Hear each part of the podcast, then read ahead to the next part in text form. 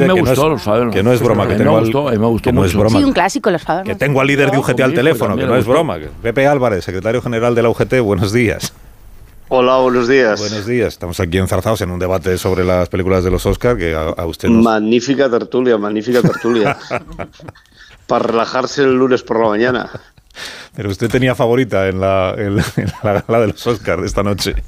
La verdad es que no lo he seguido. No. Eh, eh, tenemos eh, tantos frentes abiertos. Hoy estoy en Bilbao. Ayer he estado en el Samamés, que hacemos elecciones sindicales con los eh, trabajadores de, del estadio. Y estuve con ellos y me fui tarde a dormir y no, no, no lo he seguido. Bueno, hoy tienen reunión para lo de la reforma de las pensiones que ha planteado el, el- ministro Escribá, con el apoyo ya hemos contado de Podemos y de, y de Yolanda Díaz. Eh, ¿Ustedes le encuentran alguna pega a la, a la propuesta que hace el, el ministro? Mm, Que, en resumen consiste en no hay que recortar pensiones, eh, no hay que rebajar el gasto, sino que hay que conseguir nuevos ingresos por la vía eh, de aumentar las cotizaciones de las empresas, de los salarios mm, más altos. ¿Algún ¿Alguna pega? ¿Hay algo en lo que no estén de acuerdo con lo que plantea Escriba o no? Bueno, hoy vamos a llevar algunas propuestas, sobre todo por lo que hace referencia a la cobertura de, de vacíos. Eh, hay, eh, la verdad es que la situación, de, sobre todo de las mujeres en nuestro país, es de una discriminación importante en función, sobre todo, de la, de la maternidad. Por tanto, queremos que se mejoren esas coberturas de, vacíos. Eh, tenemos también que hablar con el gobierno por lo que hace referencia a las pensiones más bajas y cómo las vamos a poder ir mejorando también de manera paulatina. Creo que este acuerdo tiene esta ventaja de que eh, va a tener un despliegue de aquí al año 2048 y eso nos va a permitir poder abordar algunas situaciones eh, difíciles de la seguridad social. Pero nos gustaría también poder hablar de, todo lo que tiene que ver con los coeficientes reductores para la edad de jubilación eh, del personal eh, sanitario.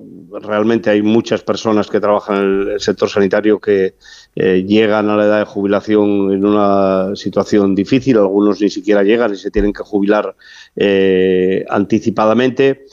Vamos a ver qué da de sí también todo lo que es la jubilación parcial en las administraciones públicas que acordamos con el gobierno y que ahora eh, se trata de encajarlo en la seguridad social.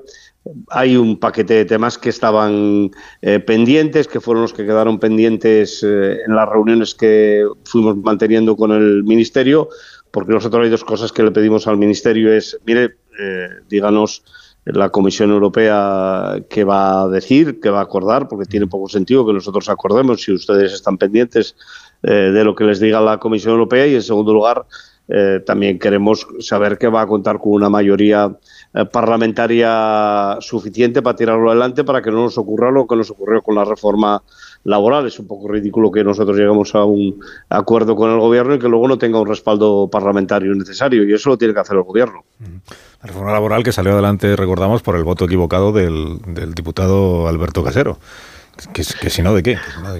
Pues, pues por eso, por eso eh, se trata de que no lleguemos a, ese punto. Y con el número de cotizantes que hay ahora en el, en el sistema, eh, ¿es posible garantizar el futuro del sistema? Ayer el señor Núñez Feijóo decía, hacen falta 1.700.000 trabajadores más para que las cuentas salgan. Con las cuentas que ustedes tienen hechas y con las cuentas que tendrá hecho el, el ministro eh, de la Seguridad Social, el ministro Escribá, ¿hace falta aumentar notablemente el número de cotizantes para que los números salgan o no es necesario? Con toda seguridad va a ser necesario, pero eso depende sobre todo de cómo vaya a ir funcionando la economía en nuestro país. También la cuantía de los cotizantes, la cuantía de las cotizaciones que tengan las personas que, que se incorporen o que se incorporen o que ya estén en el sistema de, de pensiones.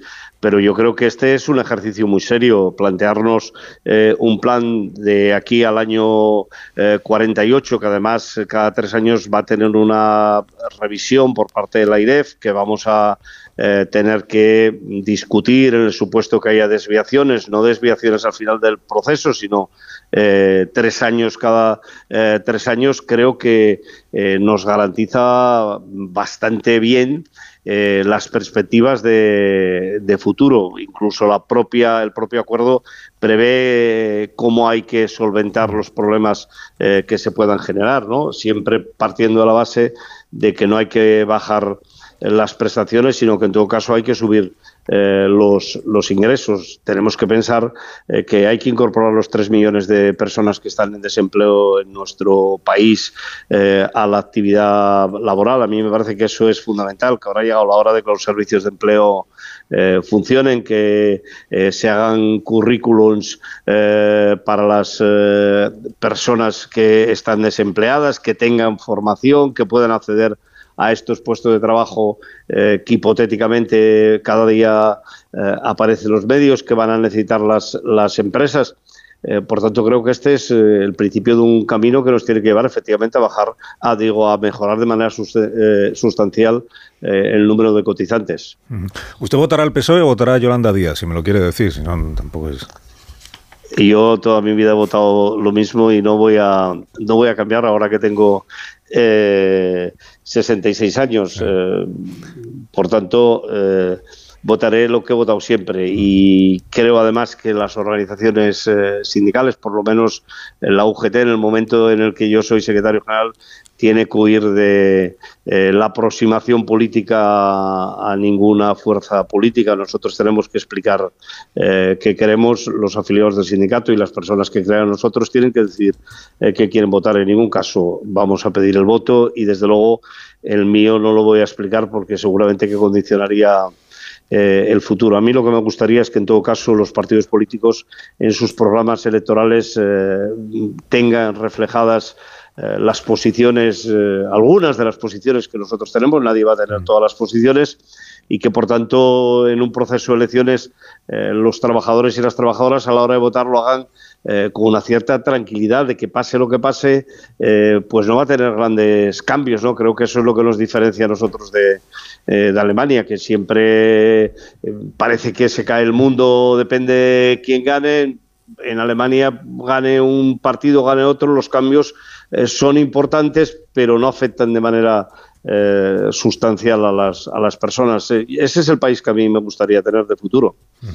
Pepe Álvarez, secretario general de UGT, gracias por haberme atendido esta mañana. Que tenga buen día. Muchísimas gracias, buen día. Gracias, el día de la UGT. En cinco minutos serán las nueve de la mañana, una hora menos en Canarias. Si os habéis quedado con ganas de decir cosas sobre la reforma de las pensiones, no, sobre el cine no, el cine ya pues para la cultureta. Sobre la reforma de las pensiones tendréis oportunidad de hacerlo a la vuelta de esta pausa muy cortita que vamos a hacer a continuación. Más de uno en Onda Cero. Carlos Alsina.